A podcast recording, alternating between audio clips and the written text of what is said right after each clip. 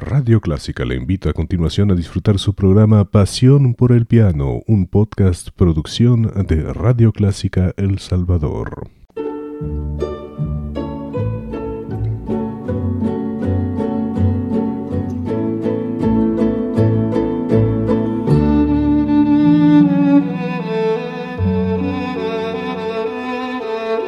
Usted sintoniza Clásica 103.3.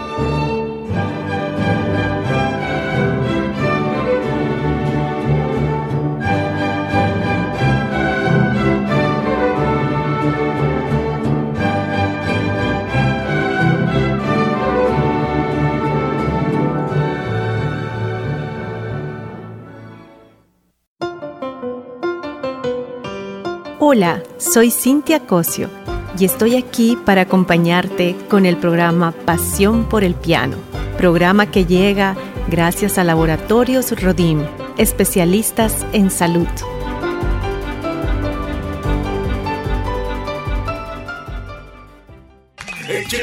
Nos tomamos la última y nos vamos. Sí, cómo no. ¿Y tu hígado? Nuevo EpaPro, con silimarina y vitaminas protectoras. Desintoxica y protege tu hígado cuando bebes o comes de más. Toma EpaPro, porque EpaPro protege tu hígado. EpaPro es de Rodim. En caso de duda, consulte a su médico o farmacéutico. Lea cuidadosamente las indicaciones del empaque.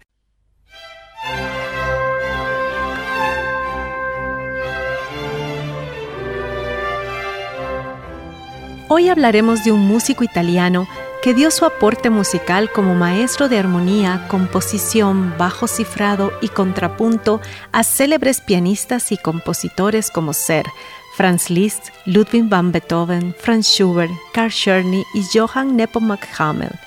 Hablamos de Antonio Salieri, quien fue músico italiano, compositor de música sacra, clásica y ópera, director de orquesta, Nació en Légano el 18 de agosto de 1750, hijo de Antonio Salieri padre, que era zapatero de oficio, y la mamá llamada Ana María. Inició sus estudios musicales en su ciudad natal. Primero fue instruido en casa por su hermano mayor Francesco, quien fuera alumno del violinista y compositor Giuseppe Tartini Luego recibió lecciones adicionales del organista de la Catedral de Légano, Giuseppe Simoni, quien era alumno del padre Giovanni Battista Martini. Cuenta la historia que cuando Salieri tenía 13 o 14 años, fallecieron ambos progenitores, y fue así que un monje en Padua lo acogió brevemente, luego por razones desconocidas a los 15 años se convirtió en pupilo de un noble veneciano llamado Giovanni Mocenigo, miembro de la poderosa y bien relacionada familia Mocenigo. Es posible que el padre de Salieri y Mocenigo fueran amigos o socios comerciales, pero esto no está claro en la historia. Se dice que mientras vivía en Venecia, continuó sus estudios musicales con el organista y compositor de ópera Giovanni Battista Peschetti.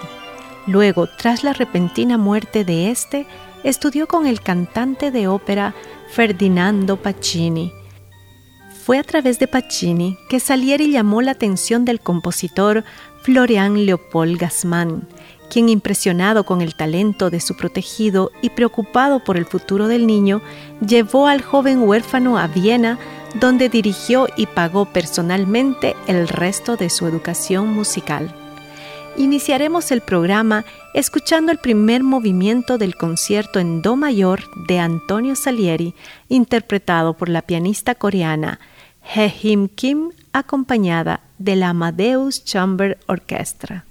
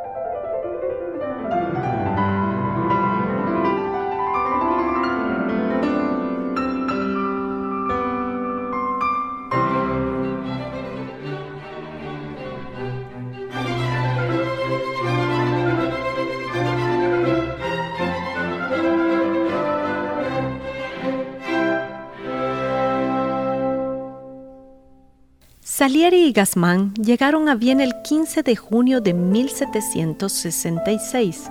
El primer acto de Gassman fue llevar a Salieri a la iglesia italiana para consagrar su enseñanza y servicio a Dios, evento que dejó una profunda huella en él por el resto de su vida. La educación de Salieri incluyó instrucción en poesía en latín e italiano por el padre Pietro Tomasi, instrucción en lengua alemana y literatura europea. Sus estudios musicales giraron en torno a la composición vocal y el bajo cifrado.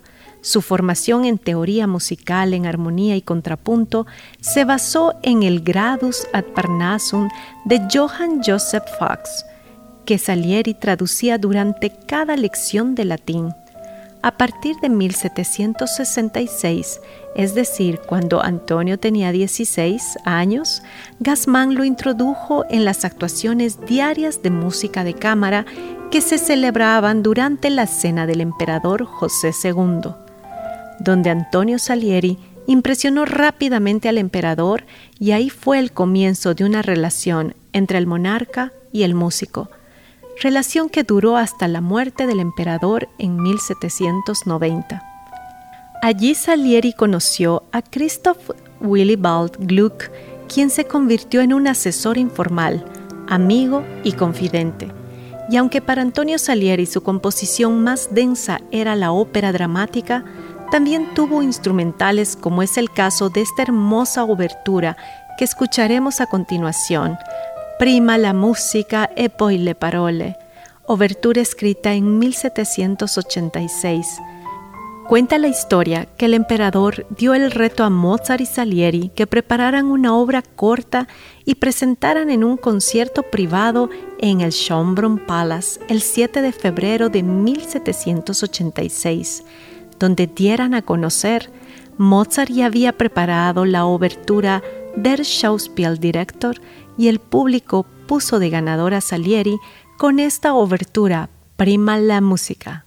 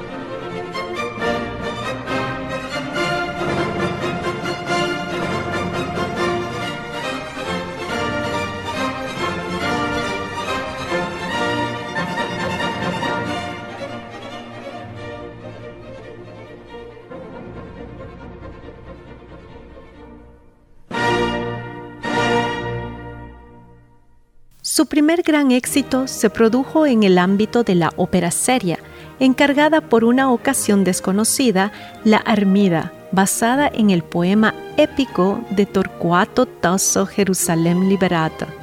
Se estrenó el 2 de junio de 1771, una historia de amor y deber en conflicto, empapada de magia, ambientada en la Primera Cruzada y presentando una mezcla dramática de ballet, aria, conjunto y escritura coral, combinando teatralidad, esplendor escénico y gran emotividad. La obra seguía claramente los pasos y reformas de la tan conocida obra Orfeo y Eurídice de Gluck. La mayoría de las modestas obras instrumentales de Salieri datan también de esta época. Sus obras orquestales son principalmente de estilo galante y aunque muestran cierto desarrollo hacia el clasicismo tardío, incluyen dos conciertos para pianoforte, uno en Do mayor que ya escuchamos y el otro en Si bemol mayor, ambos escritas en 1773, es decir, cuando Salieri tenía 23 años, además de un concierto para órgano en Do mayor y dos obras concertantes, uno para oboe, violín, violonchelo en Re mayor y el concierto para flauta y oboe en Do mayor. Estas obras figuran entre las más grabadas de Salieri. Escuchemos el segundo movimiento, Tempo Adagio, del concierto en si bemol mayor para piano y orquesta en la interpretación del pianista Pietro Espada, acompañada de la Orquesta Filarmónica y escrita en 1773.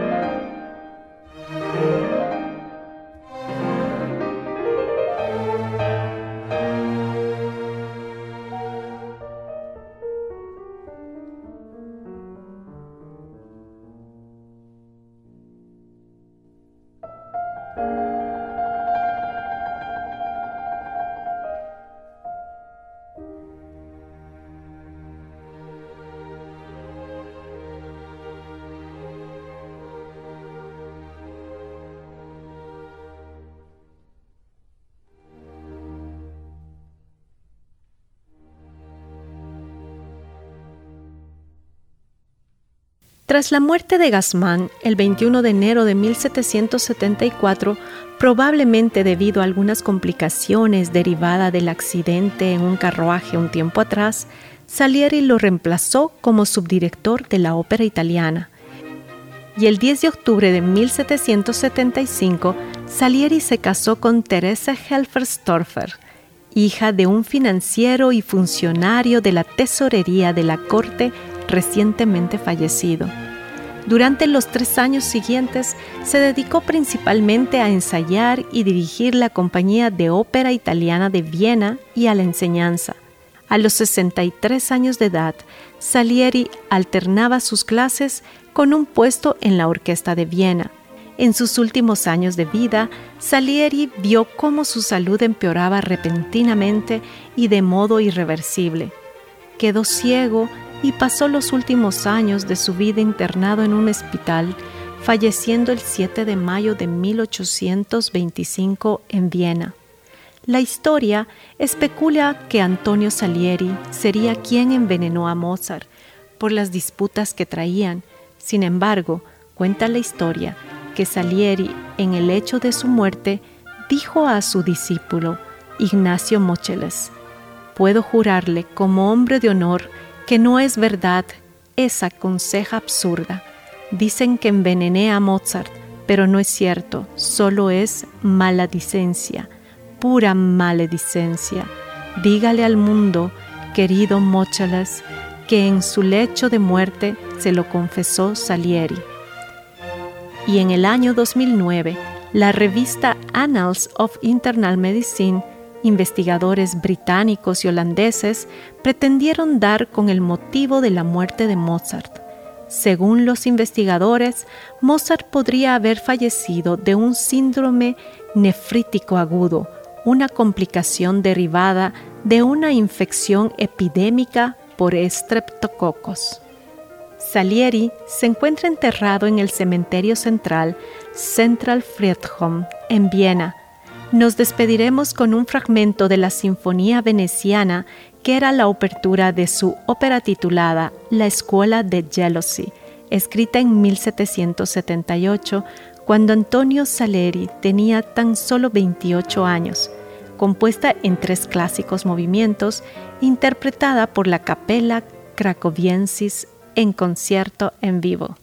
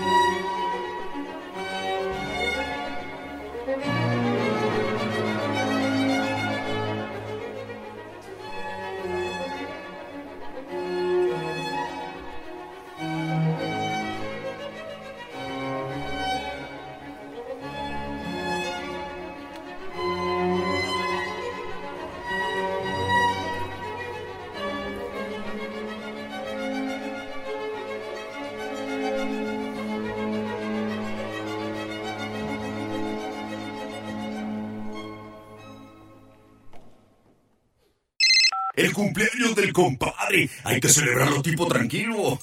Sí, cómo no. ¿Y tu hígado?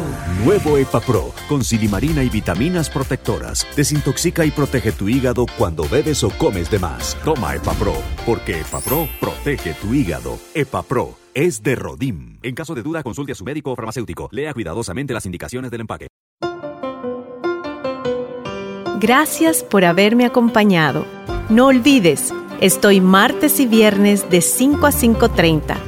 Gracias al auspicio de Laboratorio Rodim, especialistas en salud.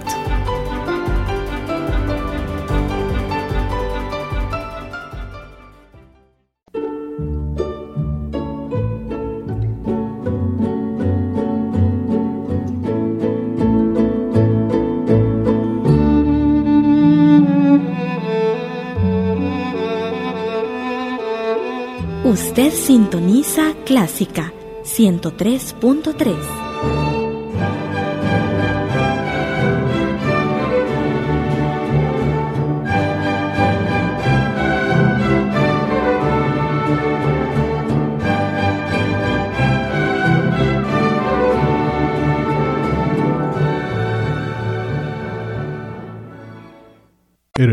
de su programa Pasión por el Piano. Encuentre este y muchos más en www.radioclásica.com.sb, una producción de su emisora Radio Clásica de El Salvador.